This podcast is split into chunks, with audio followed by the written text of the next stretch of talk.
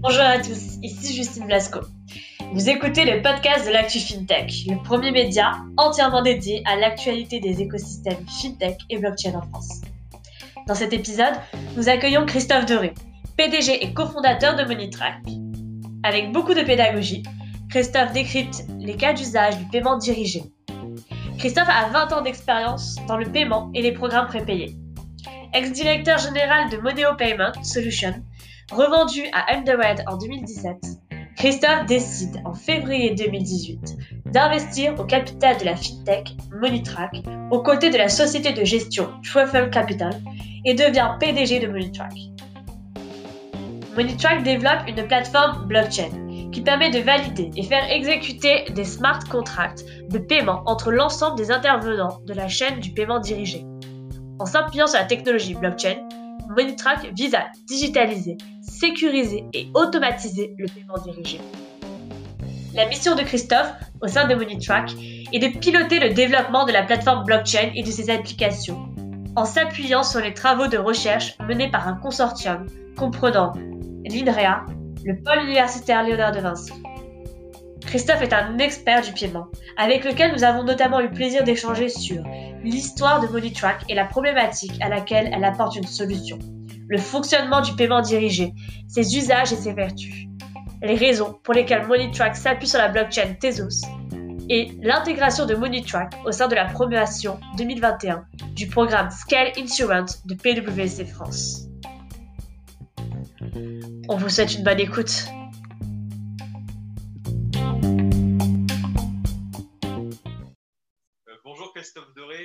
Merci d'avoir accepté euh, l'invitation de l'Active FinTech, le média dédié aux écosystèmes FinTech euh, et blockchain en France.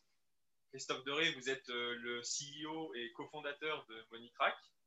Fondée en 2018 à Paris, la FinTech Monitrack propose une plateforme qui s'appuie sur la technologie blockchain pour valider et faire exécuter des smart contracts de paiement entre l'ensemble des intervenants de la chaîne du paiement dirigé. Vous expliquez sur votre site internet que les applications sont vastes, indemnisation d'assurance, crédit à la consommation, aide d'État, carte cadeau et encore plus d'usages. J'ai envie de commencer par une question euh, un, peu, un, peu, euh, un peu simple. Euh, finalement, quand on regarde un peu Monitrack, on s'enseigne sur Monitrack, on se rend compte que ça ressemble un peu à une startup atypique. Est-ce que vous pourriez revenir un peu sur ce, particularisme euh, de Monitrack? Bah oui, donc euh, en fait, c'est vrai que c'est assez atypique puisque cette startup elle a été montée il y a trois ans et je l'ai cofondée avec un fonds d'investissement français. Euh, pour, pour, pour, revenir un peu sur l'histoire, il y a trois ans, il y a un fonds FinTech qui s'est monté, un fonds au sein d'un VC qui s'appelle Truffle Capital, qui a remis 140 millions d'euros avec des investisseurs qui sont plutôt des assureurs et des banquiers. Et l'idée, c'était de travailler sur des sujets deep tech. Donc, euh, on, entend dans deep tech l'intelligence artificielle, la cybersécurité et la blockchain, euh, pour répondre en fait à des problématiques euh, très opérationnelles du métier de la finance ou de l'assurance. Et une des problématiques, c'est la capacité à contrôler des petits montants de transactions euh, qui étaient remontés par des investisseurs type banquiers ou, assureurs. Et euh, donc, on a travaillé avec, euh, avec les équipes de Truffle Capital en fait, sur, sur une doc technique sur le sujet. On a exploré au niveau de la blockchain ce qu'on pouvait faire avec. Et on a monté en fait un, un, fonds, unique un, un, fonds unique interministériel. On allait chercher une subvention d'État pour financer de la RD en consortium avec des labos euh, de la recherche académique, que sont l'INRIA et le, pôle universitaire Léonard de Vinci. Et on a trouvé en fait des applications à la blockchain pour le paiement dirigé. Donc le paiement dirigé, c'est le fait de faire une transaction, euh, mais contrôlée avec des règles de dépense. On ne peut pas faire ce qu'on veut de son argent, on va vous donner de l'argent, mais vous ne pourrez pas le dépenser comme vous voulez. Vous devrez euh, respecter certaines règles de dépense. Le paiement dirigé le plus connu en France, c'est le ticket restaurant. Euh, on vous donne de l'argent, mais vous ne pouvez pas aller ailleurs que dans un restaurant pour acheter, euh, par exemple, un, repas. Et donc, on a démarré en fait avec, euh, avec cette, enveloppe de R&D et on a cofondé avec, avec Truffle Capital la société pour monter l'équipe et développer la plateforme en partenariat avec la recherche académique. Voilà. c'est très clair. Merci. Et du coup, quel est votre parcours, Christophe Doré, personnel, professionnel, et comment finalement vous êtes retrouvé à la tête de Monitrack alors moi, je suis, je, suis, issu du monde du paiement, pas du tout de la blockchain. J'ai plutôt, donc moi j'ai fait les decks, hein, suis, j'ai un profil plutôt business. Et puis, j'ai travaillé dans le paiement et, plutôt dans le paiement dirigé, puisque j'ai fait une grosse partie de ma carrière chez, euh, dans le groupe Accor. À l'époque, ça s'appelait Accor Service et puis c'est devenu Edenred. Donc, c'est les gens qui font justement des titres cadeaux, euh, des titres restaurants, ce genre de choses. Et, euh, et après avoir passé plusieurs années dans le monde des services B2B, j'étais revenu, j'étais revenu en 2013, c'est ça, en 2013, chez Moneo. Moneo, c'est historiquement connu pour faire du paiement en, monétique. Et en fait, on avait euh, euh, fait un pivot de, la plateforme euh, Moneo qui était connue pour les plus anciens d'entre nous comme l'ancêtre du porte-monnaie électronique, derrière la carte bancaire. On avait fait pivoter cette plateforme pour en faire le tout premier titre restaurant sur carte bancaire Mastercard. Donc c'était quelque chose de très révolutionnaire parce qu'aujourd'hui, on en voit partout des cartes, notamment avec l'expansion d'une société qui s'appelle Swile, qui était launcher auparavant. Euh, mais euh, il y a encore 5-6 ans, euh, il n'y avait que du papier. C'est-à-dire qu'en gros, les gens, on leur distribuait des bouts de papier pour aller manger. Et nous, on pensait que c'était complètement has-been, qu'il fallait absolument qu'on trouve une autre solution. Et que, évidemment, la carte bancaire permettait évidemment de faciliter les logiques, les logiques de distribution, les logiques de dépenses et de contrôle. Et donc, on a fait, on a fait la toute première plateforme et le tout premier titre restaurant dématérialisé en France. Il y a eu une loi qui est passée après derrière, qui a autorisé ça, parce qu'il y avait un flou juridique sur le sujet. Et puis on s'est développé, développé, développé. Et puis au bout de quatre ans, on a revendu la société. Euh, donc, euh, à l'époque, c'était adossé à un autre fonds qui s'appelle Blackfin Capital Partner. On a revendu la société au leader mondial du titre prépayé, qui est euh, Edenred, donc plus connu sous, la, marque Ticket Restaurant. Et donc, après avoir accompagné les équipes là-bas, j'ai démarré après le projet Monetrack, mais mon parcours, comme vous voyez, plutôt dans le business, développement et plutôt dans l'entrepreneuriat et dans le paiement. Ok, c'est très clair. Du coup, vous avez rejoint euh, Monitrack exactement, c'était quand? C'est donc fin 2017 pour la partie projet. et puis le lancement de la société, c'est février 2018. Vous voyez, on est à, pile trois ans d'existence. Ouais, mais ça, ça, se développe bien. Et du coup, euh, vous avez un peu expliqué ce qu'était le, paiement dirigé euh, rapidement au début de votre intervention. Euh, c'est vrai que c'est une notion qu'on entend peu finalement. Enfin, on, utilise sans le savoir du coup les, cartes de tickets restaurants comme dématérialisées comme Endered, etc. Mais du coup, ça répond concrètement à quelle problématique le paiement dirigé? Alors en fait, il faut, il faut, il faut reprendre un petit peu l'usage le paiement, à la base, c'est quand même fait pour être générique. Que normalement, si on vous donne un moyen de paiement, ce n'est pas fait pour le contrôler, c'est pour que ça marche partout, etc. Et dans certains cas, on a besoin de contrôler la transaction. Et donc, le paiement dirigé, c'est quoi? C'est euh, trois acteurs. Donc, un financeur de programme qui donne de l'argent, un de ses clients qui est le bénéficiaire du programme, qui lui-même va l'utiliser dans un réseau authentifié, affilié. Donc, ça peut être des commerçants, des partenaires, etc. Et en fait, ces trois acteurs-là se retrouvent toujours avec des intérêts qui sont divergents. Euh, le financeur du programme, lui, son intérêt, c'est d'en donner le moins possible à son client. Le bénéficiaire du programme, c'est d'en avoir le plus possible avec le plus de liberté possible. Et le, partenaire, donc le commerçant qui peut accepter le paiement, ou commerçant ou, partenaire tout court, voilà, ça peut être une profession libérale, un, professionnel de santé, etc. Lui, ce qu'il a besoin, c'est euh, avoir le plus de revenus possible sans payer de commissionnement, euh, avec le, dire, sans être contraint dans sa transaction. Et, la réalité, c'est que quand ça existe euh, et qu'on regarde ça de façon euh, beaucoup plus détaillée, on se rend compte en fait que sur ce marché-là, euh, le, paiement, en fait, finalement, il dépend toujours que d'une personne. Il dépend du financeur, celui qui a l'argent et qui verse et qui porte le programme. Donc, il y a une grande centralisation du sujet sur le financeur. Et comme c'est souvent des petits montants qui, sont échanger, on, a du mal à contrôler ces petits montants, parce que le coût du contrôle est très fort. Donc, soit on ne le contrôle pas et on s'expose à la fraude, ou soit on le contrôle et ça, coûte beaucoup. Et c'est souvent contrôlé avec des systèmes papier. C'est vraiment manuel. C'est donnez-moi votre facture. euh, et dans ce cas-là, je vous rembourse. Ou euh, envoyez-moi le reçu et je vous rembourse. Ou alors, on parlait du titre au restaurant, par exemple, pendant très longtemps, c'était un papier, donc c'est comme un bon porteur. Et en fait, la force du paiement dirigé, et ce qu'il y a derrière, c'est qu'en fait, ça, ça a trois vertus. Un, c'est un outil financier. Donc, c'est un outil financier qui permet de contrôler l'argent, contrôler le flux. La deuxième vertu, c'est que c'est un outil marketing. C'est que si moi j'ai de l'argent, je le dirige vers un partenaire, et que je lui, augmente son revenu, je peux commissionner cet argent. Je peux commissionner ce flux. Et comme je le dirige, quelque part, je le contrôle et je le commissionne. Et, la dernière vertu, c'est un outil de gouvernance. Qu'en gros, comme je le maîtrise et que je le dirige, je peux lutter contre la fraude, le gaspillage, voire la corruption. Euh, on a tous en tête, par exemple, l'argent euh, euh, des ONG où le plus dur est de contrôler le dernier kilomètre. Comment on fait pour verser en fait, à des victimes sans être sûr qu'au dernier kilomètre, c'est quelqu'un qui s'en met dans les poches avec de la corruption? Donc, tout ça, c'est de la monnaie dirigée qui existe sur plein de programmes. Donc, on a parlé de programmes en fait, qui sont plutôt des programmes corporate, mais il peut y avoir aussi des programmes qui sont des programmes de, subvention publique ou de politique sociale publique, ou des programmes vraiment de, relance économique, ce genre de choses, euh, qui sont en fait des choses qui sont diffusées, euh, des programmes qui sont diffusés de façon assez classique, euh, mais on, oublie finalement que derrière, on a des conditions derrière la transaction. En fait, on utilise euh, notre bon au porteur ou notre, carte prépayée, etc., sans en connaître réellement les règles. Et ça, c'est ce, qui est le plus connu. Et après, vous avez tout un pan entier de l'économie qui est euh, conditionné dans la transaction, et, notamment l'assurance.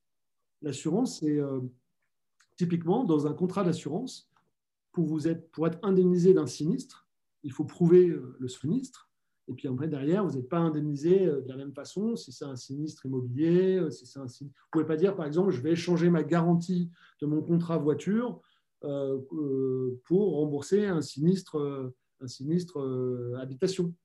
Et c'est encore plus le cas, par exemple, dans l'assurance dans dans complémentaire santé. Vous avez un certain nombre de garanties qu'on va filtrer en fonction sont d'actes médicaux qui vous seront, donnés. Donc, en fait, vous ne pouvez pas dire je vais, échanger euh, l'indemnisation garantie euh, d'un radiologue euh, pour aller finalement chez le kiné. Ça, ce n'est pas possible. Donc, en gros, à chaque fois, on conditionne une transaction en fait, à des règles de dépense. Ça, c'est du paiement dirigé. Vous avez la même chose dans la banque, par exemple, sur le crédit à la consommation. Les crédits à la consommation sont souvent affectés en fait, à des univers de consommation. Un crédit auto, un crédit immobilier, un crédit affecté, par exemple, à un produit, j'achète en trois fois sans frais, etc. Ben, ça, c'est du paiement dirigé également. Euh, vous le retrouvez également, par exemple, dans euh, euh, la notion de, remboursement de TVA, ce qu'on appelle le tax. Donc, c'est un peu moins d'actualité en ce moment, mais les touristes, par exemple, qui viennent sur le territoire, à partir d'un certain montant, peuvent se faire rembourser la TVA, parce qu'ils ne sont pas résidents. Et donc, souvent, vous avez entendu ça, vous avez vu ça à l'aéroport, les gens avec des petits, bouts de papier, ils déposent à l'aéroport et, ils encaissent après derrière le montant de la TVA, on leur rembourse le montant de la TVA en moyennant des commissions.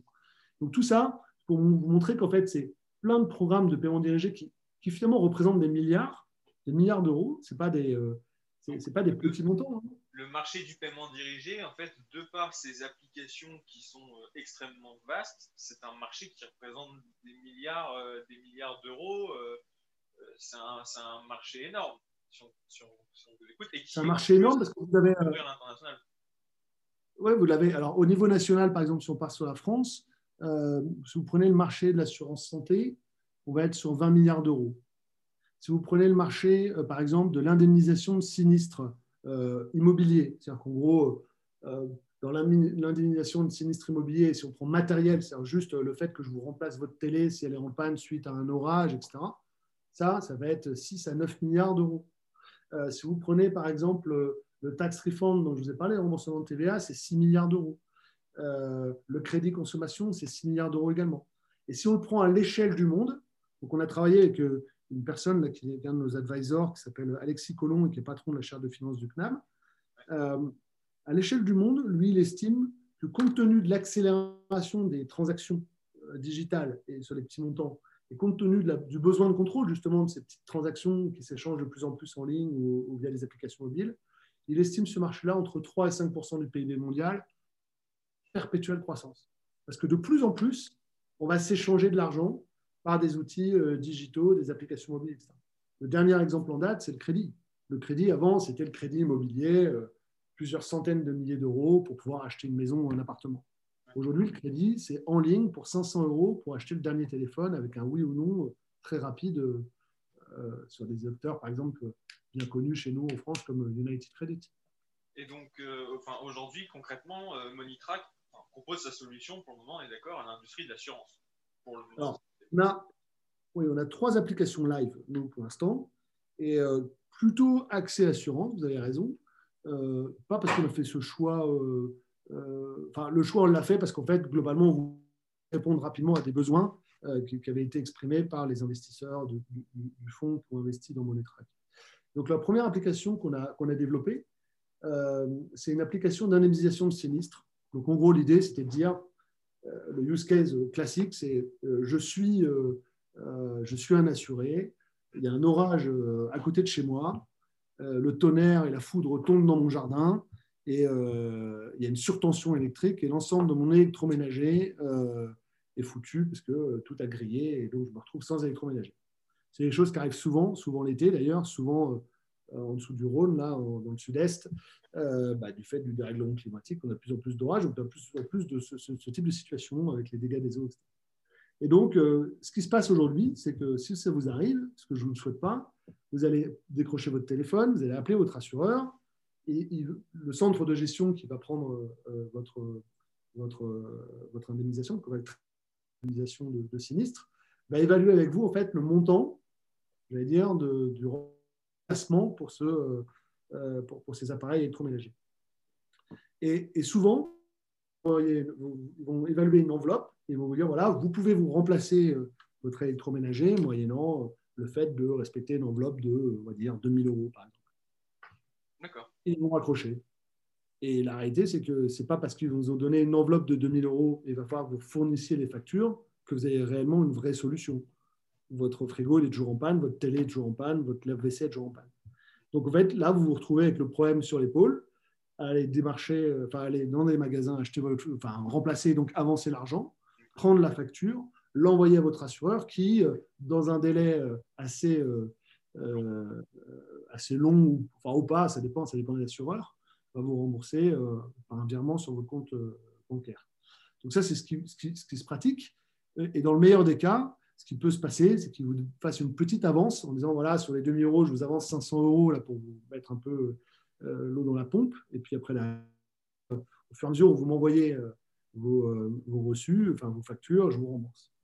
Nous, on a trouvé que ça n'avait pas de valeur dans, la, dans, le, dans le parcours du client. Et d'ailleurs, on l'observe puisque un sinistré sur huit, à la suite de ce type de sinistre, quitte son assureur, euh, du service, pas, pas réellement, j'allais dire, de l'enveloppe de remboursement et d'indemnisation, mais surtout qu'il n'a pas eu de service. Quoi. Donc, nous, on a créé une application où, en fait, euh, l'assureur va euh, euh, va, verser cet argent-là sur un wallet en ligne, d'accord? Et, ce wallet en ligne, en fait, c'est euh, comme un c'est comme une cagnotte, vous savez, les cagnottes d'anniversaire en ligne, ce genre de choses. On va vous mettre de l'argent, on va vous proposer de le dépenser chez un partenaire, donc vous n'aurez pas le choix. Vous allez, le dépenser chez un partenaire pour vous indemniser euh, de votre sinistre. Et donc, en fait, on va vous verser cet argent-là de façon instantanée. Vous allez pouvoir le dépenser sur un site marchand en ligne électroménager, vous allez racheter votre électroménager. Et puis à la sortie du paiement, euh, la page de paiement, la monnaie track est identifiée comme un moyen de paiement alternatif, un peu comme un PayPal. Vous avez Visa, Mastercard, etc. Monnaie track. Donc vous allez cliquer sur monnaie track. Il va y avoir une discussion entre le marchand et la blockchain de monnaie le smart contract de monnaie qui va euh, vérifier que les gens sont bien connus, que le marchand est bien authentifié dans le programme, que l'assuré euh, est bien reconnu par l'assureur, euh, qui va contrôler le montant de l'indemnisation. Qui plus est, si le montant de l'indemnisation ne suffit pas à payer en fait, le panier, à euh, aller chercher sur un enchaînement de paiement sur la carte bancaire de l'assuré, et puis en fait processer le paiement et garantir dans la blockchain que l'argent est dû. Et dans le modèle, comme c'est de l'argent euh, qui est envoyé de l'assureur vers un retailer, ce que l'on fait, c'est qu'en fait, on, on, commissionne ce flux-là chez le retailer, qui lui voit un intérêt, un, parce qu'il a finalement un, chiffre d'affaires assez captif, puisque nous, on n'affilie pas la totalité des références sur notre plateforme. Deux, parce qu'en fait, souvent, lorsque vous êtes euh, indemnisé euh, de ce type de sinistre, vous êtes indemnisé en dessous de la valeur d'achat Et donc, résultat, vous avez souvent un top-up, c'est en gros une montée en gamme. Euh, vous dites, bah, comme une partie de mon frigo est déjà payée, je vais prendre un frigo un peu mieux. Et donc, il y a une montée en gamme du, côté de, de, retailer. Et puis surtout parce qu'en fait, il est sûr d'être payé. Euh, tout est signé à la blockchain et, auditable. Donc ça, c'est la toute première application qu'on a mis en œuvre dans l'assurance. Et puis, fort de ça, on s'est dit, mais on pourrait peut-être contrôler encore plus, c'est-à-dire descendre un peu plus dans le produit, un peu plus dans le service, euh, parce qu'aujourd'hui, on contrôlait plutôt l'univers de consommation, c'est-à-dire le fait que ça soit de l'électroménager, mais on ne contrôlait pas le fait que ce soit un frigo. Et on s'est dit, est-ce qu'on peut aller plus loin? Et là, on s'est dit, on va le faire sur la santé. Parce que sur la santé, euh, en France, on, est, vous savez, on a le système de santé le plus compliqué au monde. On empile en fait les, euh, les, intermédiaires. Et donc sur la santé, vous avez un pan entier en fait qui est remboursé par la Sécu. Donc la Sécu, c'est votre carte vitale. Vous donnez votre carte vitale, ça lance le premier flux. La Sécu vous rembourse, fait la télétransmission à votre mutuelle. Et puis là, vous avez un remboursement assez, euh, assez rapide par télétransmission avec votre mutuelle. Mais vous avez un pan entier de la santé qui n'est pas du tout remboursé par la Sécu la médecine alternative, euh, la médecine douce ou euh, certains, certains services comme euh, le patch anti-tabac, ce genre de choses, ce n'est pas remboursé par la Sécurité. Et donc, c'est couvert par votre assurance santé, mais ça nécessite que l'assuré ait à avancer les frais, envoyer la facture à son assurance pour se faire rembourser. Et quand on s'est penché là-dessus, on s'est rendu compte qu'il y avait un tiers des Français, donc c'est une étude qu'on a faite avec IFOP l'année dernière, des Français qui finalement renoncer aux soins pour la bonne et simple raison qu'ils n'avaient pas les moyens d'avancer les frais. C'est quelque chose de complètement paradoxal, c'est qu'ils sont couverts par leur contrat, mais ils ne vont pas se soigner. Et donc on s'est dit, bah, si globalement on évitait justement... Parce qu'ils ne peuvent, pas avancer l'argent. Euh, parce qu'ils ne peuvent pas avancer l'argent, ou parce que le délai de remboursement est trop long. Et donc globalement, bah, sortir 50 ou 60 euros en fin de mois, c'est compliqué. Et donc comme je ne peux pas les sortir, je ne vais pas me soigner mais ça a des conséquences euh, euh, énormes. C'est qu'en fait, euh, parfois, bah, ces 50-60 euros, c'était pour payer un, bah, de la médecine spécialisée. Donc après, votre état de santé s'aggrave, on se retrouve avec, avec, un accès aux soins finalement qui est limité. Et c'est un vrai problème, c'est un vrai problème de société. Que quand un tiers des Français ne vont pas soigner, et beaucoup des étudiants d'ailleurs, qui se retrouvent avec, un, bah, avec des budgets très serrés, donc qui ne vont pas se soigner, donc sur les dents, sur les lunettes, de choses. Donc nous, on s'est dit, est-ce qu'on a moyen de finalement mettre en place un moyen de paiement chez l'assureur pour éviter justement cette avance, de frais chez, chez l'assuré. Alors ça existe déjà par le biais du tiers payant, euh, mais le tiers payant en France, il ne couvre que quatre grandes activités. Euh, l'optique, l'audioprothèse, le dentaire et la pharmacie. Si vous sortez de ces activités, vous n'avez pas grand-chose. Euh, il n'y a pas de prise en charge directe. Donc nous, on s'est dit, il faut qu'on aille sur les autres activités, qu'on essaye de construire des réseaux avec les assureurs et qu'on donne la possibilité aux assurés de, pouvoir payer. Et ce qu'on a fait, c'est qu'on a mis en place, en fait, euh, on a développé des applications mobiles qui discutent directement avec une blockchain dans lequel des smart contracts, en fait, euh, portent les règles de dépenses, hein, les célèbres règles de dépenses, donc c'est les garanties du contrat. Et cette blockchain-là est elle-même reliée, en fait, au système d'information de, de l'assureur qui pousse, en fait, euh, les garanties du contrat et puis ce qu'on appelle les consommés, puisque pour, certains, pour certaines prestations, euh, vous êtes limité en fréquence. Vous pouvez euh, consulter un prestataire de santé deux fois par an maximum, par exemple. Et on gère tout ça dans la blockchain et on vient euh, signer dans la blockchain une transaction tout en contrôlant en fait qu'elle respecte bien les données contractuelles du contrat santé. Voilà. Et du coup, est-ce qu'on est peut préciser juste pour ceux qui nous écoutent ce qu'est un smart contract? Parce que c'est peut-être pas clair pour tout le monde. Un smart contract, c'est un, petit programme, donc c'est des lignes de code, hein. c'est un petit programme qui va s'auto-exécuter euh, dans la blockchain pour pouvoir euh, autoriser, dans le cadre de notre, de notre blockchain de paiement dirigé, autoriser une transaction ou pas. Donc en, gros, un smart contract vérifie un certain nombre de données avant d'autoriser oui ou non une transaction. C'est comme, une, comme un serveur d'autorisation, sauf que c'est là, c'est un petit programme qui porte lui-même, euh, sans intervention extérieure, en fait, le contrôle et le processing de la transaction. Chez nous, en fait, chez Monetrack, on a trois types de smart contracts. On a des smart contracts qui euh, authentifient les bénéficiaires du moyen de paiement. On a un autre smart contract qui authentifie en fait l'annuaire le, des, euh, on va dire des, partenaires, donc euh, un praticien de santé ou, ou, un commerçant. Et puis on a ce qu'on appelle un smart contract d'orchestration qui lui-même va chercher ces informations dans, toute la, dans toutes nos bases ou dans, dans, les autres smart contracts pour pouvoir orchestrer le paiement et le signer dans la blockchain. D'ailleurs, en parlant de, blockchain, on a vu que vous aviez opté pour le choix de, de Tezos. rapidement, est-ce que vous pouvez présenter Tezos et nous expliquer pourquoi vous avez décidé d'utiliser Tezos? C'est vrai qu'on se pose toujours un peu la question de se dire comment est-ce qu'on fait le choix de, de, la solution d'un point de vue technique quand on utilise la blockchain Alors, en fait, on a choisi Tezos. Alors, pour le coup, on a été les tout premiers à le faire parce que euh, pour ceux qui connaissent un petit peu l'écosystème, euh, donc Tezos, en fait, c'est un protocole qui a été développé euh, plutôt par des anciens chercheurs, d'ailleurs, de l'INRIA, des gens, des mathématiciens, des cryptos, des, chercheurs en crypto cryptographie en fait, de, l'INRIA, mais, mais, pas que, mais principalement de là-bas, et qui ont fait ce qu'on appelle une ICO, donc une levée de fonds en crypto-monnaie, en 2017 de mémoire, et qui ont levé énormément d'argent, plusieurs centaines de, millions de dollars. Et euh, donc, ils ont levé sur une promesse qui est, est aujourd'hui établie, c'est que déjà, un, cette, blockchain est une blockchain qui sera très robuste de par sa gouvernance de données. Euh, deux, euh, ce sera une blockchain dans laquelle on pourra amender les protocoles. C'est-à-dire les protocoles, il ne sera pas euh, une bonne fois pour toutes décidé puis on n'y touche plus. C'est-à-dire qu'on on pourrait très bien imaginer qu'on puisse l'amender pour l'améliorer. Et puis c'est une blockchain en fait dans laquelle on a beaucoup reproché à blockchain sa, consommation d'énergie. Par exemple pour Bitcoin, le fait de miner en fait une transaction coûtait beaucoup en électricité. Pour le coup là, ils ont en fait un protocole qui euh, n'est pas d'essayer sur le fait de. C'est pas un protocole sur le travail, mais c'est un protocole sur la détention. Donc en gros, c'est euh, pas la preuve de travail, mais la preuve de détention qui fait qu'on peut signer une transaction. Et donc, ça permet euh, de, de passer l'échelle sans avoir des consommations énergétiques énormes, tout en ayant une grande sécurité et, et, un, et, un, environnement très robuste. La deuxième chose, c'est qu'en fait, leur smart contract, il est euh, il est codé avec un, langage de très bas niveau, qui s'appelle OCaml, un langage informatique, qui est plutôt utilisé pour, euh, dans l'aéronautique ou dans le nucléaire, justement pour euh, avoir en fait des, programmes automatisés qui sont très sécurisés, dans lesquels on est sûr qu'il n'y ait pas de bug. Voilà.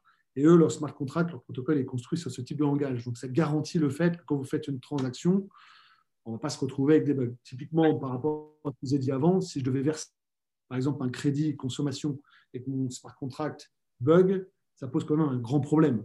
Euh, il faut que, je, sois sûr euh, pour vendre cette application à la banque, mon smart contract est extrêmement robuste.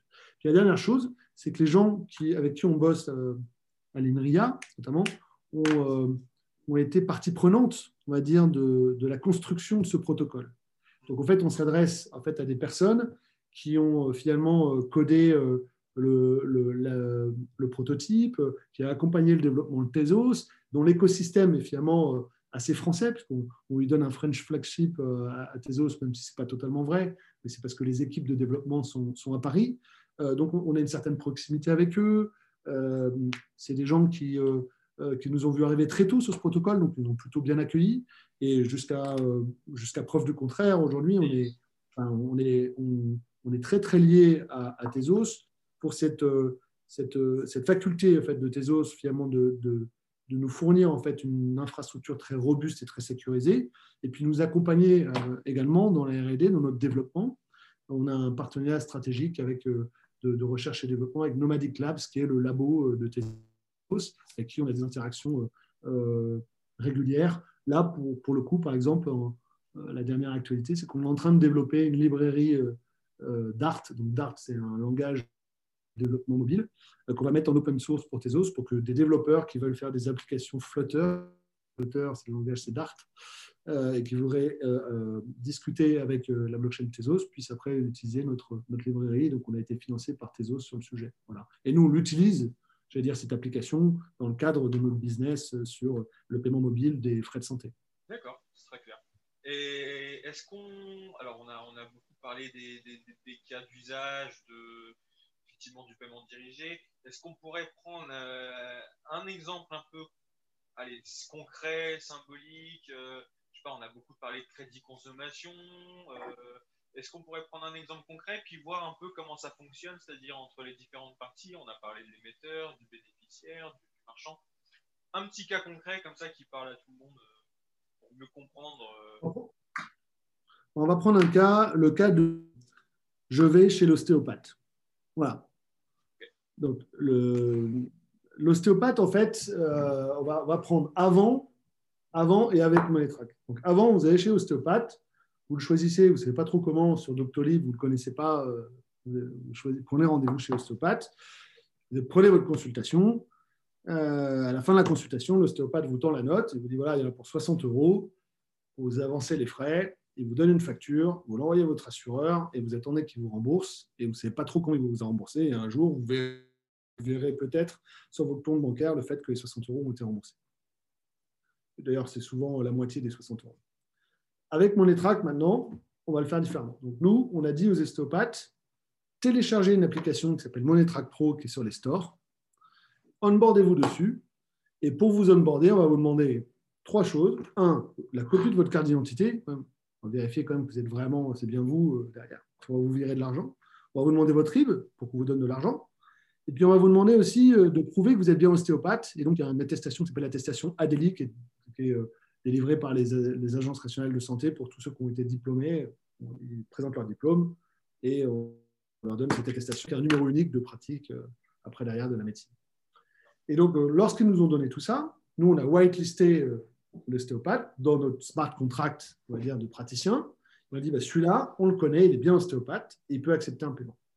De l'autre côté, on a démarché une assurance et on lui a dit, voilà, on vous propose une chose, c'est que sur la partie ostéopathie, bah, maintenant, vos assurés vont plus du tout avancer les frais. On va mettre ça dans vos applications mobiles, euh, euh, on va mettre quelque chose qui a beaucoup de valeur, c'est un moyen de paiement pour payer ses frais de santé sans avancer les frais. Et donc, en fait, on aura onboardé, euh, on a fait tout un programme pour onboarder les, assurés. Et on a fait une chose qui est assez, assez puissante en travaillant justement avec les chercheurs de l'UNVIA, c'est qu'on a réussi en fait à loger des clés privées. Donc la clé privée, c'est ce qui vous authentifie formellement dans l'application mobile de MoneyTrack. Et elle passe par l'application mobile de MoneyTrack et elle va se mettre dans ce qu'on appelle le call du téléphone. Donc, le call wallet du téléphone, c'est un petit endroit très sécurisé du téléphone qui est euh, inaccessible de l'extérieur euh, par Internet et qui est souvent lié à votre biométrie. C'est votre secret. C'est euh, le secret dans votre téléphone portable. C'est souvent, vous mettez un mot de passe et on va vous lier à sur le show Face ID. Ben là, c'est pareil, on va, on va mettre le secret dans le téléphone, dans une petite puce du téléphone, et puis en plus, on va y lier votre biométrie. Donc, en fait, c'est ça qui va permettre à l'utilisateur de signer directement sa transaction dans la blockchain sans avoir à passer par Monetrack, sans dire tiens, Monetrack, est-ce que tu peux signer pour mon compte Comme vous pourriez faire lorsque vous achetez par exemple des cryptos. Et donc, en fait, on a d'un côté, vous l'avez compris, un assuré qui a une application et qui est authentifié, et de l'autre côté, un ostéopathe qui a une application qui est authentifiée. À la fin de la consultation, l'ostéopathe tape sur son téléphone 60 euros, ça présente un QR code de paiement. L'assuré prend son téléphone, il flash ce QR code, et la rencontre en de, de ces deux clés privées euh, remonte sur les smart contracts qui vérifient donc que, ces personnes-là sont bien authentifiées, les règles de dépenses, etc. Et puis après, déclenche la transaction. Qu'est-ce qu'on a remonté par rapport à avant? L'assureur se retrouvait avec une feuille il ne sait pas si le gars est vraiment ostéopathe ou si ce n'est pas quelqu'un qui a trafiqué euh, une facture. Euh, enfin, si vous avez vu, ce n'est pas des factures très normées. Donc voilà. Là, on est sûr, un, que les personnes se sont rencontrées, qu'on a ce qu'on appelle une preuve de rencontre, la proof of collocation. On est sûr également que les personnes sont d'accord, parce qu'il y en a un qui flash un QR code de l'autre, c'est que globalement, il est d'accord pour payer. Donc, il y a bien eu une transaction suite à un service. Donc là, le service, c'est la consultation. On vérifie bien les deux auteurs. On est bien sûr que c'est bien l'assuré de l'assureur et que c'est bien l'ostéopathe qu'on a bien onboardé qui fait partie du programme. Et puis Smart Contract, il est en train de regarder dans les contrats, ah, sur les 60 euros, je te rembourse 30. Donc en fait, on m'a bien remboursé avec les bonnes règles de dépenses. Et nous, ce qu'on sait faire, enfin, l'intelligence que l'on a chez Moetrack, c'est qu'on est capable après derrière de compiler une partie qui est prise en charge par l'assureur, donc les 30 euros sur les 60 euros, une autre partie qui est prise en charge, ce qu'on appelle le reste à charge, c'est prise en charge par l'assuré. Donc, on y prend sur sa carte bancaire, comme, comme vous payez avec Uber, vous mettez votre carte bancaire dans votre appli, puis on vient chercher l'argent dessus. On compile les deux montants et on vire tout à l'ostéopathe le lendemain, sans frais. sans frais. C'est un moyen de paiement. C'est un moyen de paiement dont les coûts de transaction sont portés par l'assureur, donc sans frais pour le réseau, qui est instantané, extrêmement contrôlé, puisqu'il descend à l'acte, donc au plus bas de ce qu'on peut faire, et, euh, euh, et, totalement transparent, sécurisé, avec des transactions qui sont irréfutables dans la blockchain. ça, ça va donc même éliminer la fraude. La... fraude? Alors, ça élimine la fraude. Euh, ça renforce, on va dire, le service. Vous avez quand même du jour au lendemain, bah, si on regarde, en fait, l'assureur n'a plus à traiter toute la partie manuelle dans son centre de gestion. Et ça, c'est beaucoup. C'est que le problème des assureurs, c'est de diminuer les coûts de gestion. L'assuré, lui, se retrouve à ne plus avancer les frais. Et on pourrait même dire à ne plus avancer les frais, et finalement, on va lui proposer un réseau d'ostéopathes un peu labellisé. C'est-à-dire qu'en fait, s'il ne connaît pas d'ostéopathe, il va aller directement vers euh, celui-ci. Et puis l'ostéopathe, lui, il, est sûr d'être payé. Ça lui amène une nouvelle patientèle, donc il est plus visible, il fait partie du programme de l'assureur. Et il a un moyen de paiement sans frais. Un moyen de paiement sans frais, c'est super. Pour l'instant, il est sans frais. Peut-être qu'un jour, il sera partie de la transaction, il lui sera, basculé, mais pour l'instant, on n'a pas besoin de le faire, puisque de toute façon, il y a tellement d'économies côté assurance qu'on fait porter ça à l'assurance. Typiquement, aujourd'hui, un assureur, il va payer euh, pour rembourser une facture entre 12 et 15 euros le coût de traitement. Et nous, on, fait, on écroule ce coût de traitement à 2,10 euros. Donc, on n'a pas besoin, j'allais dire, de faire euh, payer le, réseau là-dessus. Voilà. Bah, ce, même, ce même dispositif, vous pouvez le multiplier à l'infini. Si ce n'est plus un ostéopathe, c'est des boulangers. On fait ça avec des boulangers. Si ce n'est plus des ostéopathes, c'est des garagistes. On fait ça avec des garagistes. La seule chose qui change, c'est quoi? C'est les règles de dépenses et le réseau.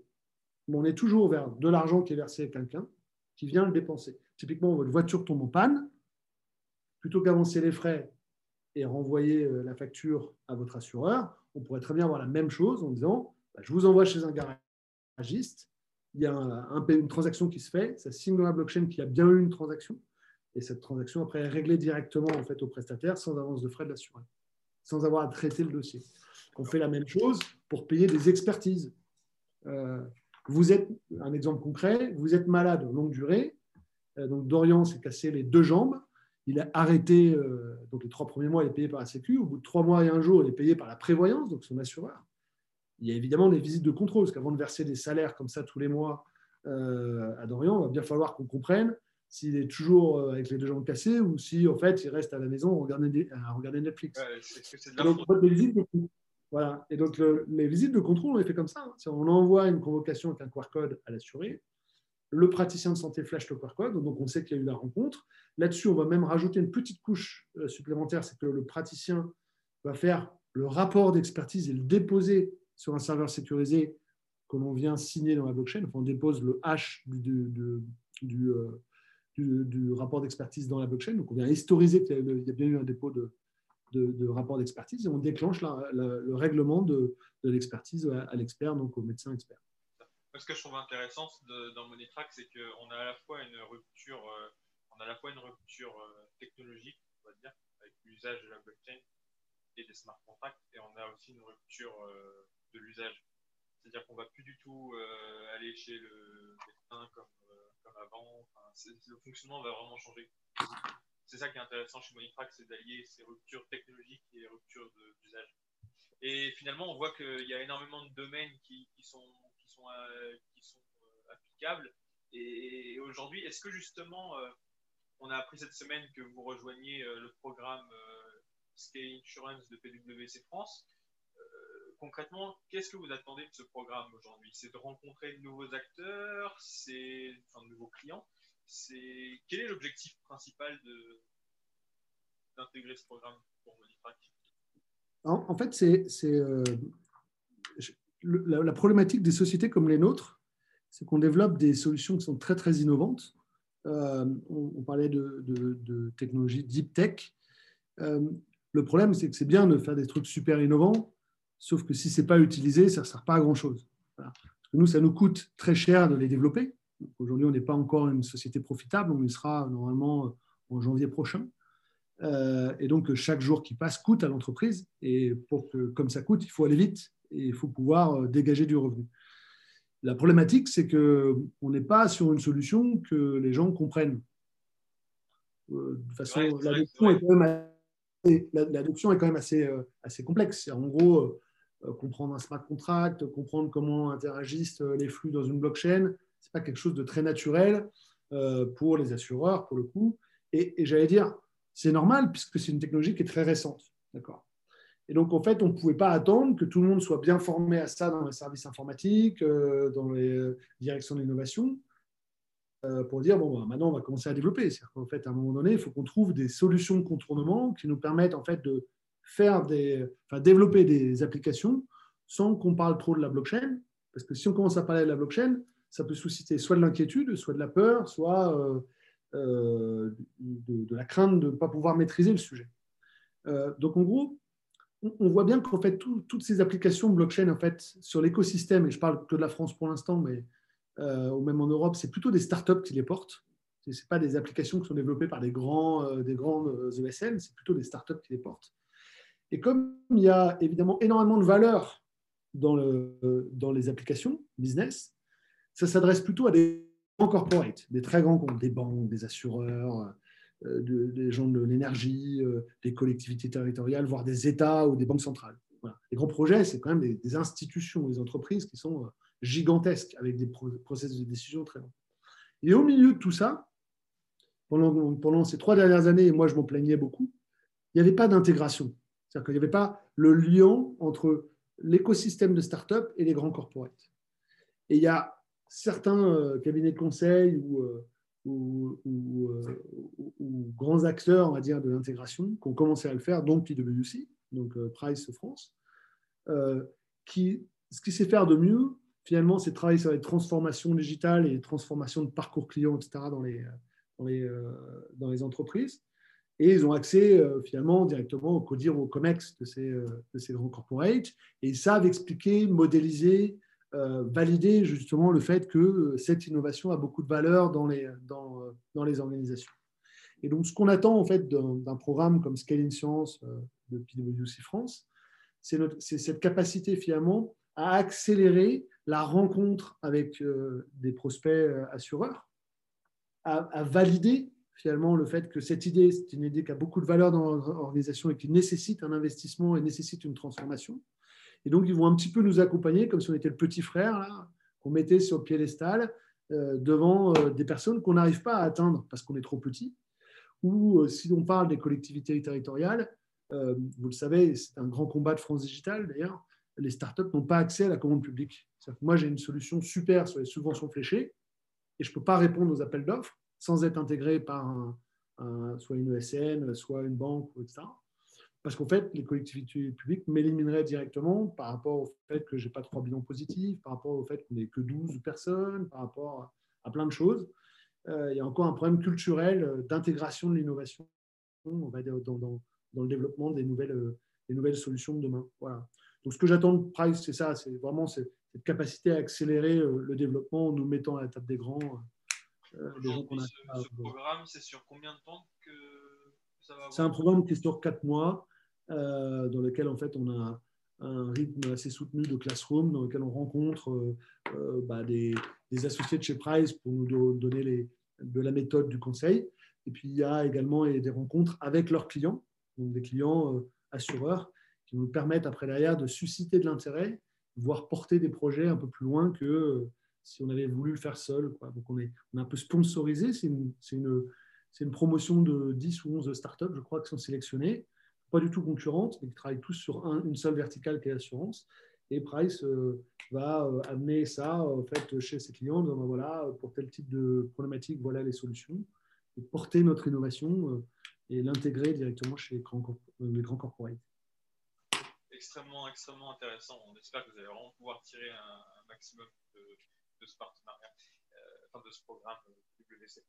Et pour conclure, juste, je vous demanderai peut-être un documentaire ou un, article de presse, un, livre à recommander à nos auditeurs pour, pour peut-être mieux comprendre euh, la technologie blockchain, ses cas d'usage. Voilà, euh, comme vous, vous travaillez sur ce sujet, euh, vous connaissez des, Oui, je, trouve que deux ouvrages alors, qui datent un petit peu, mais que je trouve assez précieux si on veut comprendre ou rentrer dans cette technologie, comprendre enfin, l'histoire de tout ça. Il y a un livre qui a été écrit par Philippe Rodriguez d'Avolta Partners qui s'appelle La révolution blockchain et qui, alors, qui a quelques années, mais qui, qui permet de bien comprendre comment on est passé euh, de la monnaie, j'allais dire, ancienne génération, à la crypto-monnaie d'aujourd'hui, et euh, avec la technologie sous-jacente de la blockchain en dessous. Euh, sur la partie application business, il y, a une revue qui est extrêmement bien documentée, je conseille toujours. je crois qu'il y a un article qui a, eu lieu, qui a été écrit en 2019 dans le Harvard, Business Review. ce que j'ai bien aimé dans cet article-là, c'est qu'en fait, il est, il est extrêmement bien écrit, ça qu'on comprend très vite les applications, on comprend très vite euh, l'intérêt de cette technologie. Euh, il est très bien illustré en termes de use case et, euh, et, il donne beaucoup de perspectives à pourquoi la blockchain peut amener en fait finalement une très grande transformation dans les entreprises. Et après, il y a dans le monde de l'assurance, il y a un livre qui vient de sortir de mon avis, mon ami Olivier Jaillon, qui est patron de Wacom, et euh, qui, euh, euh, écrit notamment sur la transformation de l'assurance. Et Wacom, alors je n'ai pas encore lu le livre pour le coup parce qu'il vient de sortir, et, mais, je suis sûr et certain d'une chose, c'est qu'il y a un petit chapitre sur la blockchain puisque Wacom a été un, un des premiers acteurs dans l'assurance à utiliser la blockchain pour aller signer les contrats dedans. et donc, je sais que Olivier, c'est un de ses, de, mantras. Donc, il y a sûrement un petit article là-dessus en disant voir ce que ça peut faire et voir comment les smart contracts peuvent accélérer justement euh, le déclenchement d'indemnisation ou de souscription à l'assurance euh, dans le monde de l'assurance, pour ceux que ça intéresse. Voilà. Ok, bah, super. Merci beaucoup euh, Christophe Doré. On ira, on ira évidemment lire les articles et, les livres que vous avez conseillés. Bah, vous avez, sinon, de toute façon, j'ai une page médium sur laquelle j'ai fait deux, trois tribunes sur le sujet. Alors, ah, bah, plus sur, j'allais dire, la blockchain, euh, euh, qui est l'alliance entre la recherche académique française et les startups, et pourquoi on est très fort en France, et pourquoi il faut justement pas louper le virage, parce qu'on pourrait être les leaders mondiaux et avoir beaucoup de souveraineté sur le sujet. Sur l'intelligence artificielle, c'est compliqué, euh, sur les mathématiques quantiques, c'est compliqué, mais pour le coup, sur la blockchain, on a un vrai savoir-faire d'ingénierie logicielle, de cryptographie, de mathématiques en France, et je pense qu'on peut être souverain au niveau français et même européen. Et j'avais écrit un papier sur le sujet j'ai écrit également sur les assurances, le paiement dirigé. Donc, ça, vous pouvez regarder ça sur, mon, sur mon compte Medium. Et, ne pas oublier aussi d'aller euh, consulter du coup, le site internet de Moneytrack. Oui, moneytrack.io comme in-out. Euh, vous y retrouverez euh, en fait description en fait, de, du concept du paiement dirigé et de comment on utilise la blockchain et smart contract pour faire des transactions avec des règles de contrôle très fortes et très sécurisées. Bah, merci beaucoup, Christophe Doré. Merci pour euh, votre accueil, Dorian.